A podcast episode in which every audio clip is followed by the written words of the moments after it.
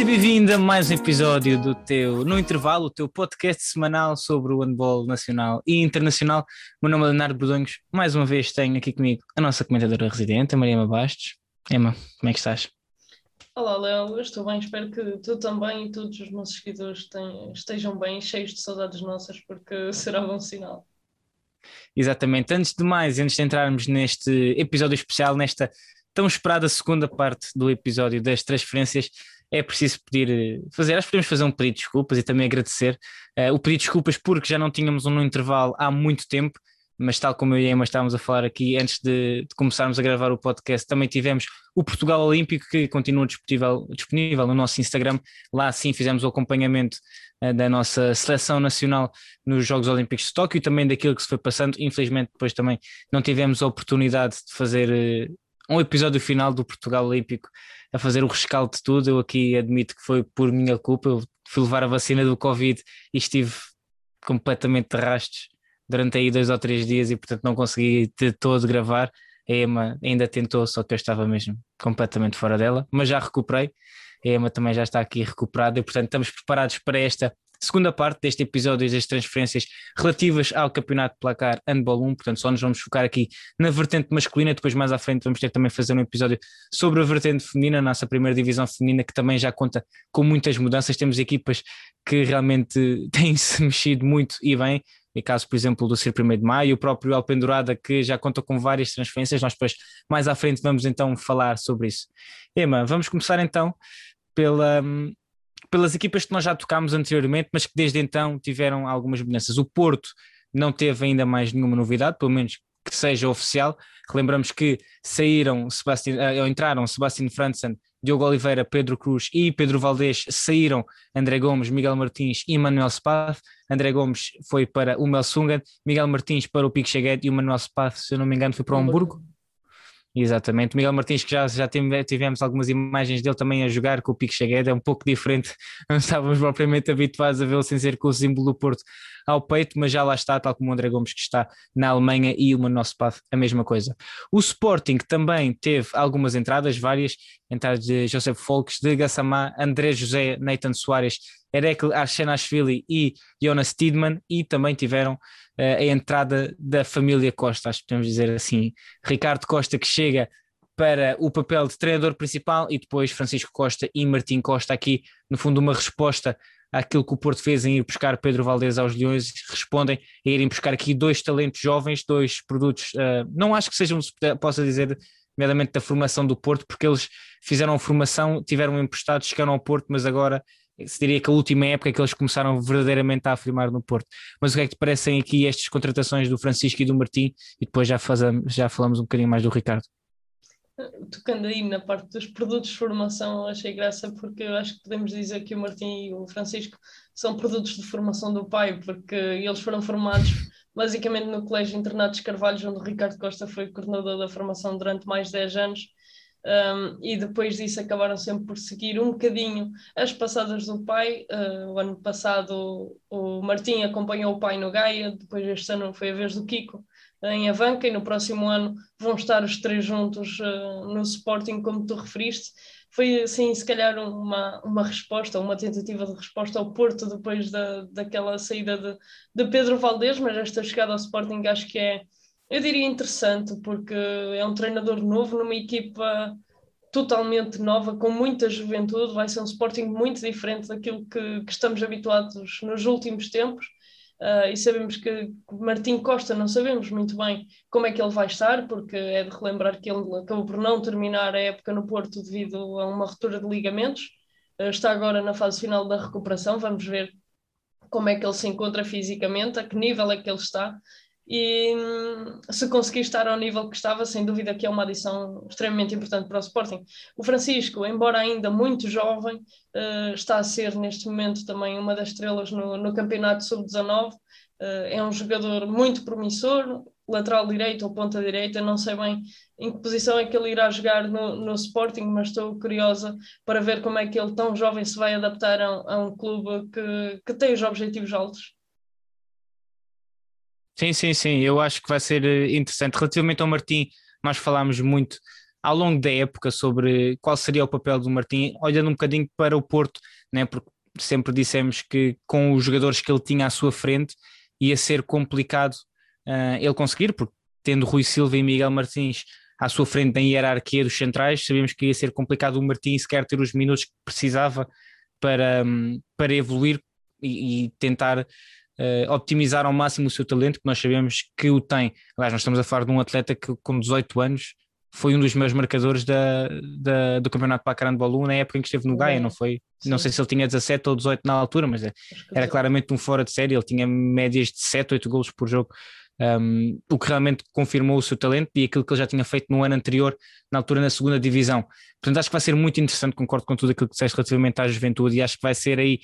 o Ricardo Costa vai ter um papel muito importante, mas eu acho que se calhar um pormenor que nós não nos podemos esquecer é o trabalho que ele teve no Colégio dos Carvalhos, que é uma das melhores escolas de handball do mundo, do mundo não de Portugal, uh, do mundo não sei, mas de Portugal é de certeza. é o Ricardo, esse papel que ele teve também de coordenador vai ser muito importante para uma, uma equipa tão jovem, porque basta olharmos um bocadinho para os nomes que, fomos, que, que, que mencionámos anteriormente, André José,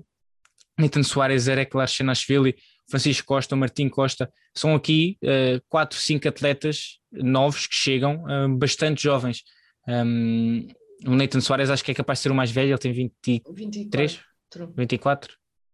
23 ou 24, mas 23 também... ou 24, exato. Portanto, é, é, é, é muito jovem e eu acho que vai ser também importante o papel dos outros atletas que já lá estão, mesmo que possam ser jovens. O, exemplo, por exemplo, do Salvador, que conhece o Martim das seleções jovens, mas e que não deixa de ser jovem, mas já está no clube há mais tempo. Eu acho que também vai ser importante ele, o papel que ele, por exemplo, pode ter. Claro estamos a colocar já muita pressão no, no, nos ombros de alguém como o Salvador, não é? Mas pelos anos que ele tem de casa e também por, ser, por ter essa juventude, acho que vai ser importante, não sei se concordas aqui comigo, em integrar este, o Martim, o Francisco, o André, Claro que sim, acho que o Salvador eh, vai ser um dos, dos jogadores que vai ter eh, um papel mais importante. Isso acontece com o Martim, com o André José, uh, eles acabam por se conhecer das seleções e acabam por ter uma ligação e o Salvador aí irá ajudar, mas tenho a certeza que jogadores também como o Carlos Ruesga será muito importante tanto para o Martim como para o André José uh, para muita partilha de conhecimentos e sabemos que o Martim uh, não é um central puro e duro, é um primeira linha nato, acho que podemos dizer assim, porque ele facilmente se adapta a qualquer uma das laterais ou a central, é um jogador uh, muito forte e com muita tendência para o remate e para, para um para um, mas acho que como eu disse, vai ser um Sporting muito diferente daquilo que, que estamos habituados a ver. Por acaso é um dado interessante que, que me lembrei agora de ver, que não vi, mas, mas prometo que, que irei ver e na próxima vou mencionar, comparar a média de idades do plantel do Sporting da última época, época, e desta época que vem, porque acho que vai ser uma diferença uh, muito grande. Houveram saídas de jogadores muito experientes como o Tiago Rocha, o Tiago Rocha ou o Bingo, uh, e a entrada de, de, muitos jogadores jovens, até mesmo os pontas que vieram, não, são jogadores uh, relativamente jovens, e acho que vamos ver aqui um Sporting com uma vida diferente, e também acho que, que tem muito a ver com aquilo que é o trabalho de Ricardo Costa, que está, está habituado a trabalhar com os jovens. Vamos ver como é que vai correr porque sabemos que a fasquia está muito elevada e começar uma equipa quase do zero uh, não é fácil. Sim, e acho que podemos garantir que aqueles primeiros tempos vão ser, uh, vão ser complicados, especialmente quando o Sporting tiver jogos de, de grau de dificuldade mais elevado, a equipa ainda não se conhece muito bem, sabemos que para a qualidade que tem os primeiros jogos contra equipas teoricamente mais fracas uh, serão mais acessíveis, mas quando começar a, ser a doer e quando encontrar um adversário que realmente lhe coloque mais dificuldades, aí é que vai ser difícil e, e aí é que vamos ver essas rotinas realmente a formarem-se. Quem também vai ter que formar muitas rotinas, Emma, é o Benfica. Nós falámos aqui muito, ainda antes do primeiro episódio, de que o Benfica não tinha grandes uh, transferências, depois, entretanto, fizemos o primeiro episódio e começaram a surgir algumas e depois têm vindo em catadupa. Uh, começando pelas saídas, Kevin Yocas, Pedro Loureiro e Matites Olesnik saíram, este último porque veio uma adição de peso, uh, como é Rogério Moraes, o pivô um, brasileiro que chega, tal como o Demis Grigoras, como o Tadej Klun e tal como o Jonas Kalman. Um,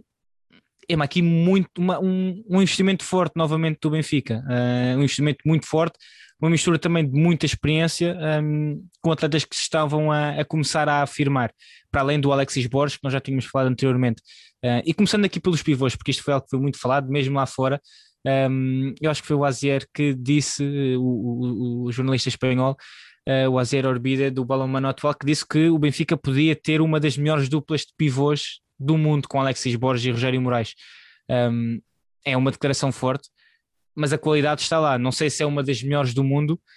mas de Portugal está claramente nessa, nessa, nessa luta, porque estamos a falar de um Rogério Moraes de 27 anos que está a entrar na, no, no, pico da carreira. Normalmente os jogadores começam, tendem a chegar ao pico aí por volta dos 27, 28 anos, e um Alexis Borges que, apesar de ter tido algumas lesões, não deixa de ser o Alexis Borges e um pivô que é capaz de,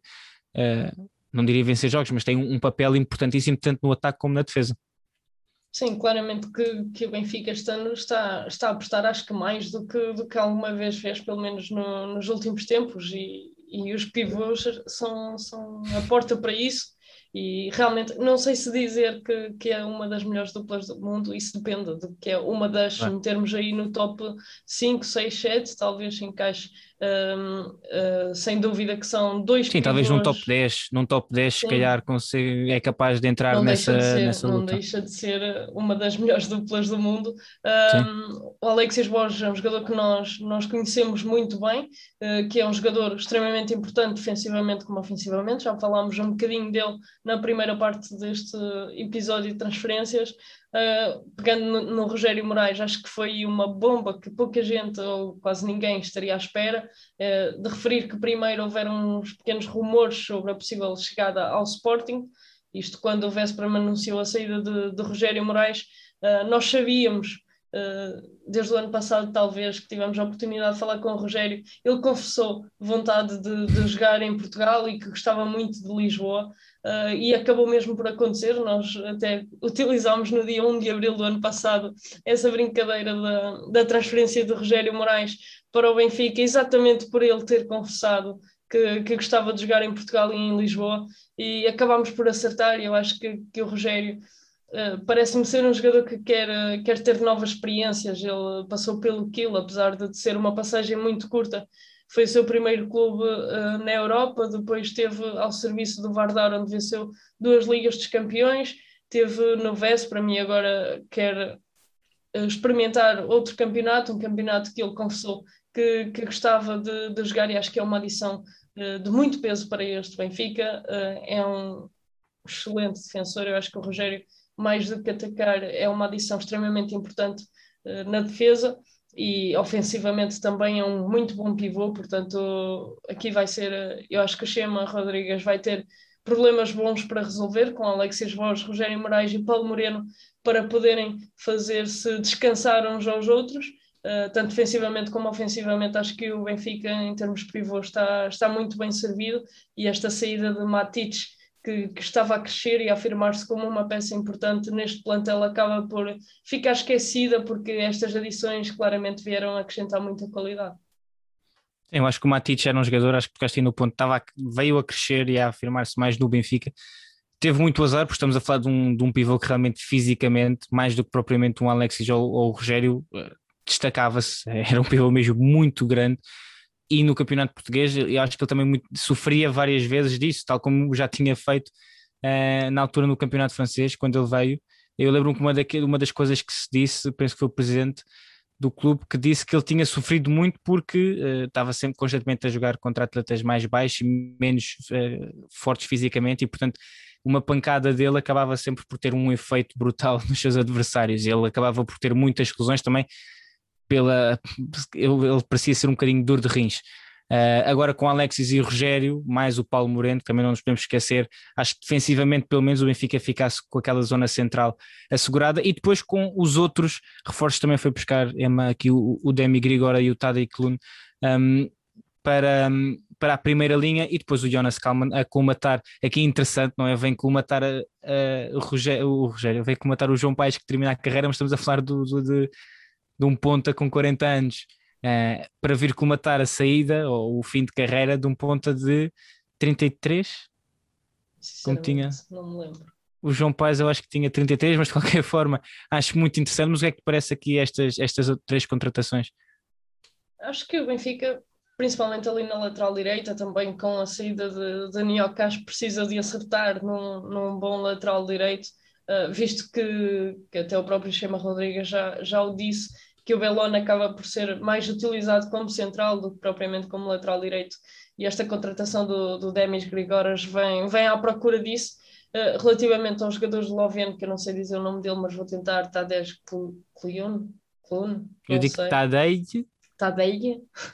Kyun, mas eu não faço a mim, isto deve estar não tudo sei. errado. Eu isto ainda não ouvi, quando errado. nós começarmos a ouvir, vamos acreditar como é, que, como é que se diz. É um lateral esquerdo muito jovem, uh, vem, vem para, para jogar com, com Diordites, fazer descansar Diordites, talvez, porque um, sabemos que o Diordites é uma peça muito fundamental neste plantel do Benfica e será bom também para este jogador esloveno uh, começar a crescer e talvez estejamos a assistir aqui alguma ligação entre o Célia, o clube, o clube esloveno e o Benfica, depois de também saiu o Matic Solesnik para, para, para lá, o jogador de lá, esloveno, e, e se calhar esta ligação será interessante porque sabemos que, que esta escola eslovena é, é muito boa e lança muitos jogadores para, para nível Champions, para grandes clubes e poderá ser bom para o Benfica. Pegando aqui no Kalman, o ponta esquerda de, de 40 anos, eu acho que, apesar da idade, o Kalman é um ponta extraordinário, um jogador extraordinário. Uh, ofensivamente, uh, acho que será mais ou menos fácil arranjar um jogador de um nível parecido, mas em termos de experiência e defensivamente, é um jogador que, que acrescenta muito ao plantel. Nós víamos muito no pique cheguei do Kalman a defender o 3-2-1 à frente, ou 5-1 à frente, ou a defender como segundo e terceiro defensor, é um ponto que é muito alto, uh, muito móvel e muito bom defensor e vai dar aqui muitas soluções ao Benfica, sabemos que o, que o Diorditos não defende a segundo e aí além de Keita tem outro ponta esquerda com, com excelentes características defensivas e acho que este plantel do Benfica está a ser pensado uh, com muito pormenor, com muito detalhe e estou extremamente ansiosa de ver uh, o que é que eles podem fazer, como é que se integram no, no plantel e, e, o que é que isto pode dar, porque acho que, que, temos Benfica a querer apostar, a sair daquele terceiro lugar e vamos ver se, se irão conseguir. Até porque, já, falando há pouco da, daquela questão do Célia, se eu não me engano, o Stefan Terzic que jogou no Benfica, o lateral também foi para lá, portanto está aqui Benfica e, e Célia intimamente ligados. Uh, seguimos então, Emma, para o, o, quarto classificado, como foi o Águas Santas. O Águas Santas, que desde que nós falamos, um, ehm, ainda não teve mais nenhuma alteração. Um, ehm, teve, ou oh não, teve, teve, teve a chegada do Miguel Batista. Um, ehm, teve a chegada do Miguel Batista, proveniente de, de Espanha. e Emma, aqui também mais uma vez a reforçar, não é? A primeira linha uh, um jogador com mais experiência do que aqueles que tinham apresentado anteriormente, o Rubén Ribeiro, o André Souza, o Alexandre Magalhães e o Miguel Pinto. Mas o que é que te parece este regresso aqui do, do Miguel a Portugal, que depois de ter ido as últimas duas épocas para, para a Espanha, que sabemos que os jogadores depois de serem de Portugal acabam por desaparecer sempre um bocadinho do radar, especialmente quando não vão para as equipas de topo que nós estamos habituados a ver na, na, Liga dos Campeões, mas o que é que parece aqui este regresso do canhoto e o que, o que é que achas que pode acrescentar mais aqui a equipa de Ricardo Morano? O Miguel Batista, tal como tu referiste, apesar de ser um, um jogador jovem, é um jogador que já, já acumulou algumas experiências. Uh, esteve no Futebol Clube do Porto, depois esteve uh, cedido em Avanca, depois uh, foi então para. Teve no ABC uma época e foi para, uhum. foi para a Espanha, para o Cangas. e agora regressa a Portugal já com, com uma bagagem diferente. É um lateral direito que já, já fez dois jogos, salvo erro, pela seleção A um, já teve a sua oportunidade com, com o grupo de Paulo Jorge Pereira. Uh, é um jogador muito alto, muito forte fisicamente, uh, mas tem um problema que, que o peso e a altura acabam por trazer, que não é muito explosivo, não é um lateral direito que joga muito no um para um, é mais, mais pausado, mais pautado e procura muito mais o remate, mas é um jogador que com a sua experiência vai tentando melhorar essas, essas ou usar as suas capacidades físicas de, de outra forma, e acho que, que, é uma adição muito importante para este plantel uh, do Águas Santas, que viu sair uma das suas peças fundamentais, o Pedro Cruz, para, para o Porto, e aqui com algumas adições importantes, e acho que sem dúvida Miguel Batista vai, vai trazer coisas interessantes uh, para a meia. Sim, a saída de Pedro Cruz, de Nuno Grilo, que também acabava por uh, oferecer sempre esse, esse, esse, poder de remate exterior, a saída também do Henrique Carlota, que entretanto já foi anunciado no Ismael, já vamos falar um bocadinho mais à frente sobre isso, e também, e nós não temos falado muito de renovações, mas eu acho que é importantíssimo nós mencionarmos aqui no Águas Santas a renovação de Pedro Seabra Marques, Uh, todos nós, pelo menos eu e tu, e acredito que quem nos acompanha, viu uh, aquela, aquela final, a meia final da Taça de Portugal, em que, em que Pedro Seabra Marques realmente saiu um, ehm, muito emocionado dessa, dessa partida. Falava-se muito da, que iria terminar o final da, da sua carreira e vimos a forma como também foi cumprimentado pelos seus colegas e pelos seus adversários também, o facto de vir renovar contrato com o Águas Santas e, e atuar pelo menos mais uma época e, e, estar presente neste regresso do Águas Santas às competições europeias, eu acho que é importantíssimo, ainda para mais quando se está a falar de um treinador novo, de vários jogadores que chegam e também da saída de Pedro Cruz, é esta, esta experiência que ele vai oferecer, eh, já para não falar da qualidade inegável que ele tem, Uh, acho que é muito importante. Não temos falado aqui de renovações, mas eu acho que esta do, do Pedro Sebra Marques é importante de mencionar. Emma, seguimos novamente para a capital e para o Belenenses. O Belenenses que também teve algumas saídas, nomeadamente Luís Monteiro do comando técnico da equipa e também de Miguel Moreira da baliza e do Felisberto Landim, eles que também já têm todos uma casa nova, já vamos falar mais à frente sobre isso, e tiveram aqui também uma aposta na juventude, não é, Emma? Para além de João Galego Garcia ter chegado proveniente do Vitória, tem Tiago Silva, Luís Cabral e o Nilton Melo, três atletas muito jovens, e também o Urus Markovic, que eu acho que nós já estamos mais habituados uh, a ouvir falar uh, pelas épocas que ele fez, não só no Vitória, mas também ao serviço do Boa Hora. A época passada esteve a jogar na segunda divisão no Clube Recreativo Alto Moinho, eh, mas ele só tem 24 anos, é um pivô ainda bastante jovem, mas acho que nós já estamos tão habituados em ouvir o nome dele ao longo dos últimos 4 ou 5 anos que acaba por parecer um bocadinho mais velho. Um, o que é que parece esta aposta na juventude? O Belenenses tentou, uh, depois da época passada, ter chegado às competições europeias, acaba por falhar esta novamente. Uma aposta aqui na juventude que também parece ser um, uma tendência quando falamos das equipas de João Galego Garcia. Foi assim no Vitória e também parece estar a ser assim agora aqui no Belenenses. Sim, realmente as equipas jovens acabam por ser um bocadinho também imagem de marca de, de João Gala Garcia, pelo menos também só temos como referência a época passada, mas vamos, Sim, vamos são... e agora este ano está, está a ir pelo mesmo caminho, mas também é de salientar que grande parte de, deste plantel do Belenenses transita da época anterior, onde existe muita, muita experiência uh, e a adição de, de juventude acaba sempre por ser importante nestes plantéis. Tiago Silva, que é um guarda-redes que estava esteve no Vitória na última época, apesar, eu acho que ele nem se chegou a fazer nenhum jogo uh, devido à lesão que ele já trazia desde que esteve no Benfica. Uh, calculo que agora esteja, esteja bem fisicamente e que possa voltar a aparecer. Uh, Luís Cabral e, e Nilton Melo chegam os dois do Sporting, dois laterais esquerdos extremamente jovens, mas com muita qualidade e que eventualmente irão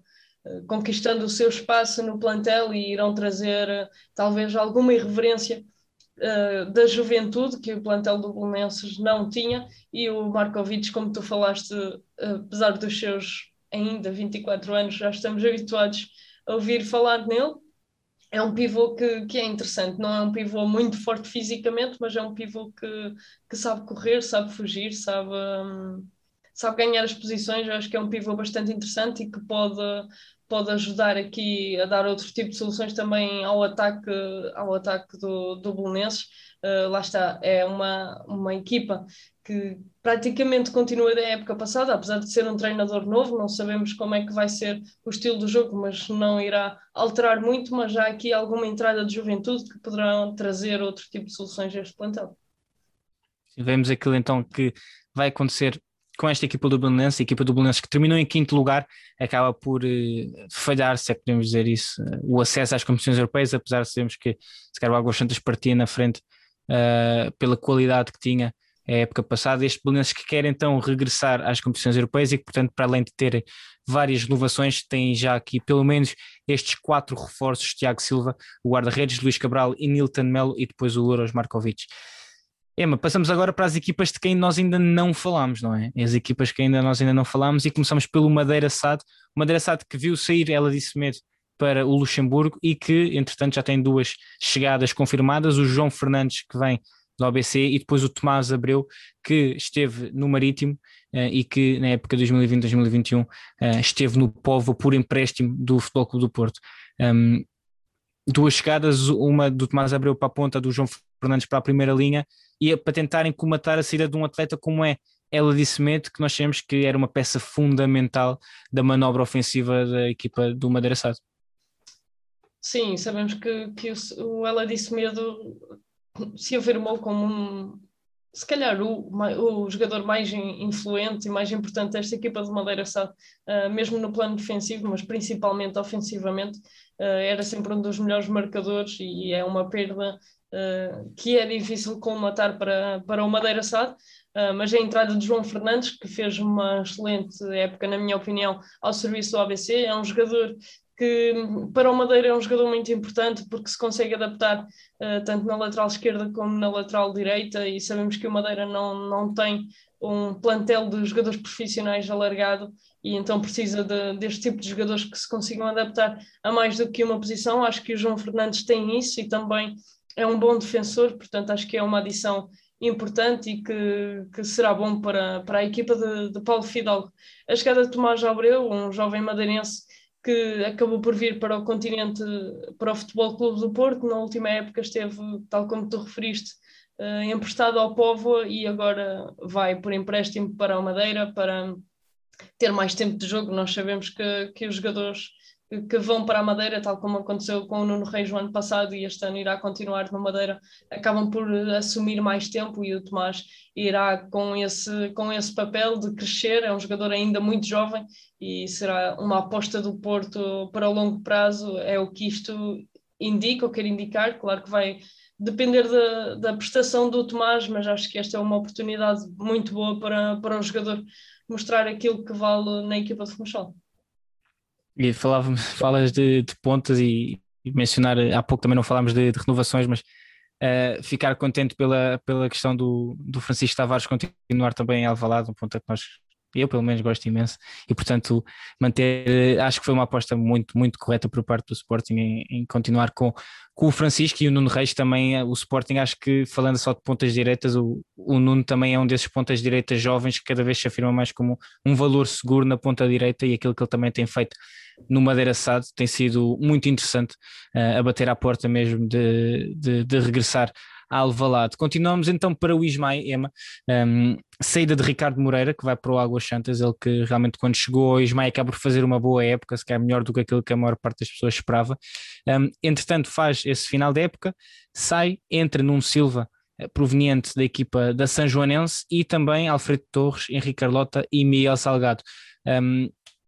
Miguel Salgado e Alfredo Torres, dois jogadores mais jovens, não é? O Miguel também já com alguma experiência ao serviço do Gaio, o Alfredo também já passou por alguns clubes no Campeonato Placar eh, Handball 1, e o Henrique Carlota, um guarda-redes também com muita experiência uh, para reforçar ali a baliza do Ismael. Um, o que é que parece este Ismael? O Ismael é uma equipa que eu estou honesto, fico, tenho sempre um pouco medo porque nunca sei muito bem aquilo que podemos esperar do Ismael. Acho que eles tanto podem fazer uma época surpresa como ter uma época muito, muito complicada. Sim, eu sou da mesma opinião que tu e, e acho que se pegarmos na, na época passada uh, é o espelho daquilo que, que, que é o Ismael, uh, porque no início da época teve uma época um bocadinho, diria, infeliz e depois a meio da época conseguiu conseguiu renascer e fez uma, um excelente uh, final de época. Uh, e é exatamente isso que tu dizes, nunca sabemos muito bem o que é que havemos de esperar um, aqui com, com um novo treinador que esteve ao serviço da São Joanense que, que mostrou gostar de, de, defesas abertas, sistemas mais, mais pressionantes. Não sei o que é que podemos esperar logo por aí. Um, ao serviço do Ismael, o Alfredo Torres, tal, tal como tu referiste, é um ponta-direita ainda muito jovem, mas já com alguma experiência, tanto ao serviço do Avanca como do Gaia, já teve alguns minutos na primeira divisão. Também é um jogador com ligações ao Futebol Clube do Porto. Uh, o Henrique Carlota é um guarda-redes já algo experiente e irá com certeza acrescentar um, essa experiência ao plantel. E o Miguel Salgado é um lateral que, que também se adapta bem a um lado ao outro e, e que irá com certeza acrescentar uh, aqui valor a esta equipa do Ismael, que, como tu disseste, não sabemos muito bem o que esperar, vai depender muito do resto de, de renovações e contratações que esta equipa fizer, porque não vamos lá com três jogadores e um, um treinador. O Miguel Salgado acho que era daqueles atletas que vai deixar é, é um lugar difícil de preencher na equipa do Gaia, porque ele defensivamente era verdadeiramente um daqueles um, um dos pilares da equipa, da equipa do Gaia. Eh, já lá estava há 3 ou 4 anos, se eu não me engano, mas era um daqueles jogadores que que era um, mesmo um especialista defensivo, acho que ele não esconde também esse, esse seu papel e também não acho que haja razão nenhuma para, esconder a quantidade de especialistas defensivos que existem no handball e cada vez são mais necessários, mas o Miguel acho que era também daqueles atletas que se orgulhava se calhar de, de defender bem uh, e assim o fazia no Gaia. E agora é uma adição importante realmente ter esse Ismael que não sabemos. Não, não, eu, quando digo isto, não quero dizer que o Ismael seja uma equipa mau que vai fazer um mau campeonato. Eu é que sou honesto, ano após ano, quando olhamos para esta equipa do Ismael, nunca sei. É daquelas equipas que eu não sei muito bem aquilo que podemos esperar. Se, se pode, pode fazer um brilharete e surpreender, terminar num, num sétimo lugar, por exemplo, ou num, ali a morder os calcanhares a um sexto, ou então ter uma época muito, muito complicada e estar ali a lutar pela manutenção. Um, porque são sempre equipas algo, algo diferentes e que também não, não vemos assim grandes entradas das atletas, como vimos, por exemplo, agora no ABC, não é, Emma? Um ABC que depois de ver André José e a Erek Larsenashvili sair, sequer as duas principais uh, figuras, aquelas que foram mais destacadas, fomos mais destacando ao longo do ano passado, uh, e também João Fernandes, Pedrag Rodic e também o Carlos Oliveira, que saiu, o guarda-redes, saiu para o Horta, vão buscar uh, Vinícius Panda Carvalho, eh, que continua assim no, no continente, isto depois de ter estado ao serviço de São Joanense na época passada, Felipe Moraes, José Paulo Silva e Diniz Mota, um, que um trio de internacionais jovens por Portugal, e o regresso de José Costa ao handball português. Um, aqui uma mistura, mais uma delas, né? uma mistura de atletas extremamente jovens, como são o Filipe, o José Paulo e o Diniz, e depois eh, o Panda, que apesar de se calhar já não ser tão jovem, já é um bocadinho mais experiente, mas também não é um jogador assim, um veterano, e depois um José Costa que realmente vem para cá, não é um veterano, mas é um atleta já com muito mais experiência, até experiência internacional, já jogou em França, já jogou em Espanha. Um, o que é que achas? Eh, eu acho, aqui sou honesto, um, parecem jogadores interessantes uh, para um ABC que realmente também precisa se de alguma estabilidade e depois de ver aqui este, estes cinco jogadores sair, um, acho que também vai ter, o, o professor Jorge Rita vai ter aqui um papel muito importante uh, a tentar criar alguma estabilidade aqui no, no Clube de Braga. Sim, acho que aqui o ABC sofreu algumas alterações, porque se nós olharmos uh, para estas cinco saídas, eu aposto que quatro destes jogadores foram titulares em 90% dos jogos do, do ABC na última época e sabemos que essas saídas são sempre difíceis de, de colmatar. Uh, a entrada do Panda, deixa-me só corrigir-te, o Panda é de 97, ele é um jogador extremamente jovem, apesar de não parecer. Um, o quê? Sim. É, agora não estava mesmo dar espera. Pois, eu sei. Por isso é que eu fiz questão de dizer, porque eu também, quando soube, não quis acreditar. Estou chocadíssimo. Peço desculpa a quem está a ver e a ouvir, mas não tinha mesmo noção. Pensei, que, pensei, que, pensei mesmo que o, Panda já devia ter aí os seus 26 ou 27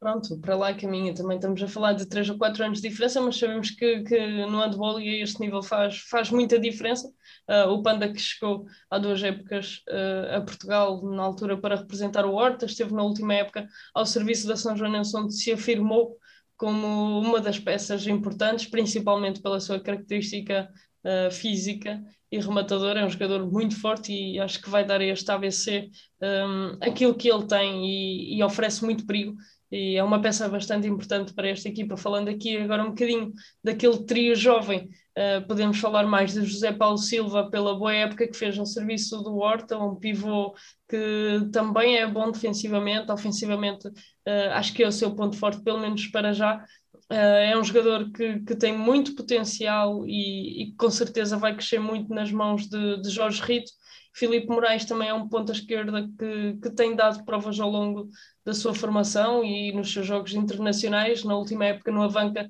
foi dando uh, durante os, o tempo de jogo que teve. Não foi um, um, jogador que foi muito utilizado, mas foi, foi mostrando aquilo que é capaz. Um, e Diniz Mota, um jogador tão, acho que é ainda mais jovem, eu acho que ele é mais novo do que, do que uhum. estes dois, uh, que esteve no, no Boa Vista e que se foi afirmando, e vamos ver aquilo que ele é capaz de trazer para esta equipa do ABC. Uh, falando aqui do regresso de, de José Costa, uma casa que, que bem conhece, é uma adição que, acima de tudo, vem trazer experiência, vem trazer eh, identidade do clube, uh, e acho que isso é muito importante e que às vezes se vai perdendo, uh, mas sem dúvida que o José Costa ainda terá muito para dar ao handball português e muito também para partilhar com, com estes jovens que, que entram no clube só ainda estou completamente chocado com o facto do Panda só ter 24 anos.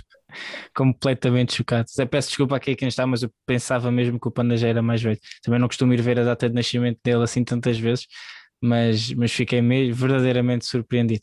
Uh, mas pronto, Emma, passamos então para uh, o último clube que vamos abordar hoje, a equipa do Avanca, que viu o Ricardo Costa, o seu treinador, sair, viu também o Genilson Monteiro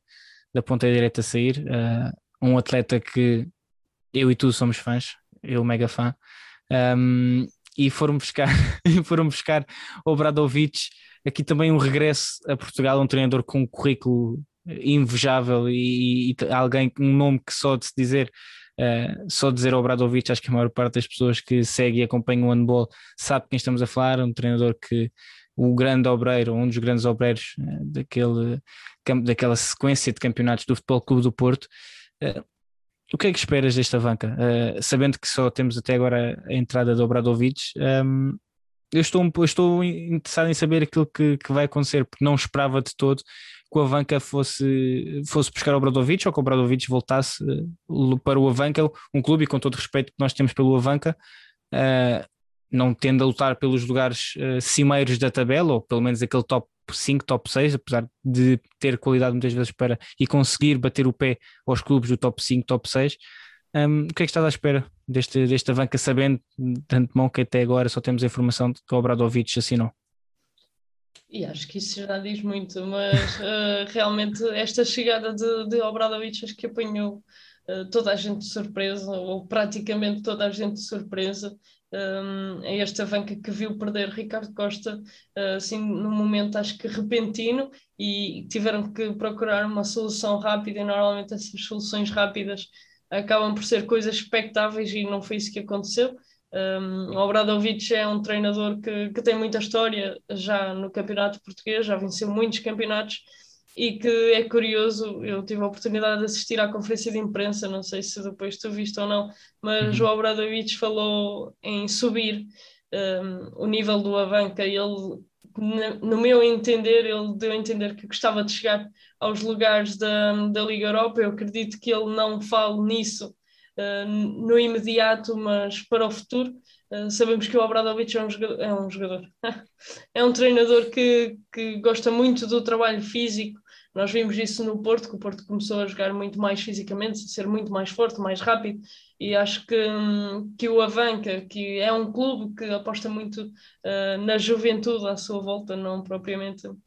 não só produtos da casa, mas sabemos que o Avanca tem sempre muitos empréstimos, jogadores cedidos que trazem essa juventude e por muita, muitas vezes, grande parte delas, com muita qualidade, como foi o caso mais recente de, de André Souza. Um, acho que isso poderá acontecer novamente em Avanca com, com alguma juventude e pegando na, nos jogadores que irão ficar, mas esta Avanca só começou agora a anunciar as renovações, não sabemos muito bem o que esperar, mas calculo que se trate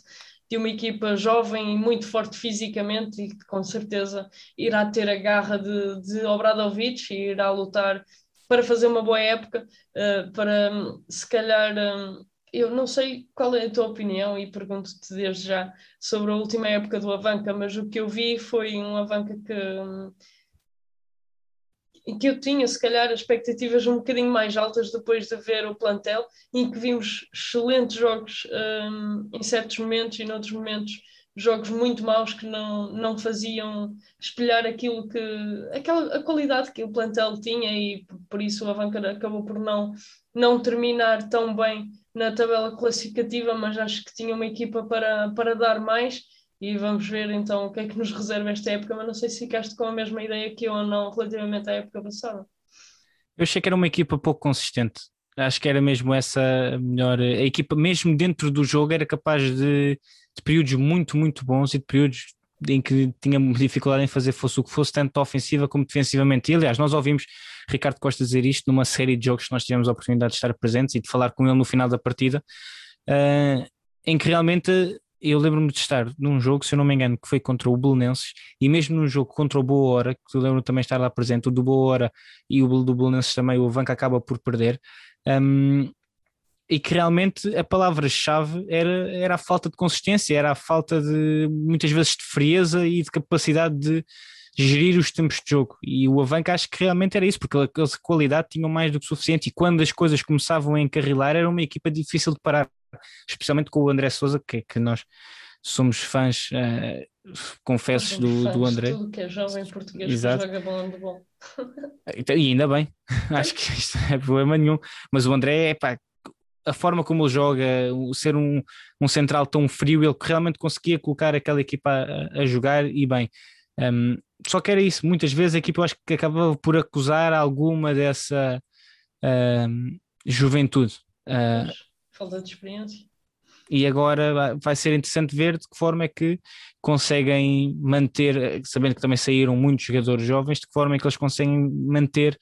uh, e melhorar agora esse ano. Acho que vai ser interessante ver estes, estes tempos iniciais, tal como o Sporting e a maior parte das outras equipas, temos visto muitas mudanças. Vai ser interessante ver de que forma é que o Bradovic se integra e se apresenta também ao grupo e de que forma é que o grupo reconhece e recebe as suas indicações. Um, mas estou entusiasmado para ver esta banca, nem que seja só por Abradovic, por o ver de regresso e, e ver a forma como ele, como ele se vai comportar. Uh, acho que vai ser interessante isto e todas as outras equipas que nós já falámos até agora. Ainda faltam falar de mais equipas, uh, nós temos plena noção disso, só que se continuarmos aqui a falar, temos que fazer episódios de duas horas e, portanto, esta é a segunda parte deste episódio de transferências. Vamos fazer uma terceira, uma terceira que depois também vai ser especial, isto aqui, claro, referente ao Campeonato Placar de Balão, a terceira parte destas transferências na vertente masculina. Emma, não sei se queres deixar aqui uma mensagem a quem nos está a acompanhar neste regresso do no intervalo, depois aí duas ou três semaninhas de, de pausa. Claro, eu tenho sempre mensagens para dar aos nossos seguidores. eu sei que tu sabes. Um, além de tudo, agradecer o acompanhamento que nos deram no, no Portugal Olímpico, apesar de teres falado isso um bocadinho uh, no, início, no início deste episódio, acho que foi das melhores edições de diretos no Instagram que nós tivemos. Se é que Eu diria que foi a melhor. Assim. Eu diria que foi a melhor, de longe a melhor. Exatamente, Coloco já melhor, sem dúvida. E em que tivemos seguidores uh, muito fiéis e, e muito ativos e que permitiram que a nossa conversa fosse, fosse sempre mais interessante. Fizemos quase ali, um, sei lá, uma hora e meia de direto num dos, num dos episódios, ali a aguentar até ao jogo da madrugada. E por isso agradecer a todos que nos acompanharam que enchem-nos o coração, acho eu, que posso dizer assim, de, sim, sim. de nos acompanharem, de, de, interagirem connosco e também dos bons comentários que nos dirigiram, que eu fiquei toda babada, ainda estou, uh, e continuem a mandar, a mandar comentários bons para mim e críticas podem enviar uh, por mail ou por carta registada para Léo. É, eu não me importo, eu, eu, eu, eu, posso levar com as críticas, também ainda sabemos que aqui na, no, na dupla tem que haver sempre o mais fraquinho, eu assumo essa, assumo essa posição. Mas agradecer a todos os que estiveram realmente connosco nesse Portugal Olímpico, porque surpreendeu-me, eu e a Emma até estávamos, estávamos um pouco receosos uh, relativamente ao tipo de interação que iríamos ter nesse Portugal Olímpico no Instagram. Sabemos que normalmente as pessoas podem ser um bocadinho mais. Uh, não nervosas, mas um bocadinho mais tímidas e não, e não deixar lá as suas opiniões, mas não, nós tivemos em todos os jogos um grupo de um grupo extenso ainda de, de seguidores assíduos que iam lá comentavam, chegávamos a ter conversas paralelas, eu e a Emma a falar de alguma coisa e nos comentários a terem discussões acesas num bom sentido sobre outros temas, o que foi, foi espetacular e acho que foi bom para toda a gente, não só para nós, como para quem nos acompanhou, para quem estava sem o som e só queria estar a ler os comentários. Acho que foi realmente muito interessante e por isso agradecer a todos os que nos acompanharam neste Portugal Olímpico e que continuam a acompanhar aqui na 7 metros e no, no intervalo. Relembrar também que temos as nossas estampas eh, que lançámos há uma, duas semanas, os designs e as cores diferentes, não foi, Emma? Se calhar três semanas. Lançámos. Lançámos e, portanto, lançámos, continuam lançadas, continuam disponíveis, não são essas como todas as outras que nós já tivemos lançado,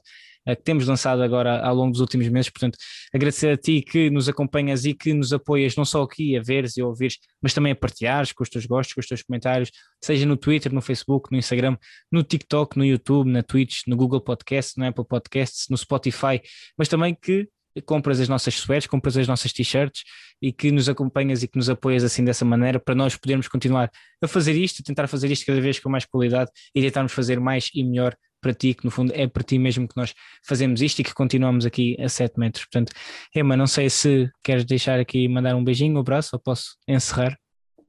Sim, posso mandar beijinhos e abraços para todos os que nos dirigem uh, os, os, elogios tão bons, os que interagem connosco e que, que alimentam este projeto. uh, mesmo que eu estou aqui a falar dos elogios que recebemos, mas só todo o tipo de interação que fazem connosco em qualquer rede social ajuda-nos a crescer e, e, é isso que nos alimenta e que nos faz trabalhar todos os dias para que a 7 metros continue a crescer. E obrigada. Um beijo e um queijo, como a um Maria Emma Bastos costuma, costuma dizer. Da minha parte é tudo, da parte da Maria também. Este é mais um episódio do No Intervalo. Até a Não, não é assim que eu termino. Eu já me ia esquecendo, isto já é. passa muito é. tempo, mas eu não posso terminar assim. Portanto, eu vou terminar como deve ser. Não perca o próximo episódio, porque nós também não. Até à próxima.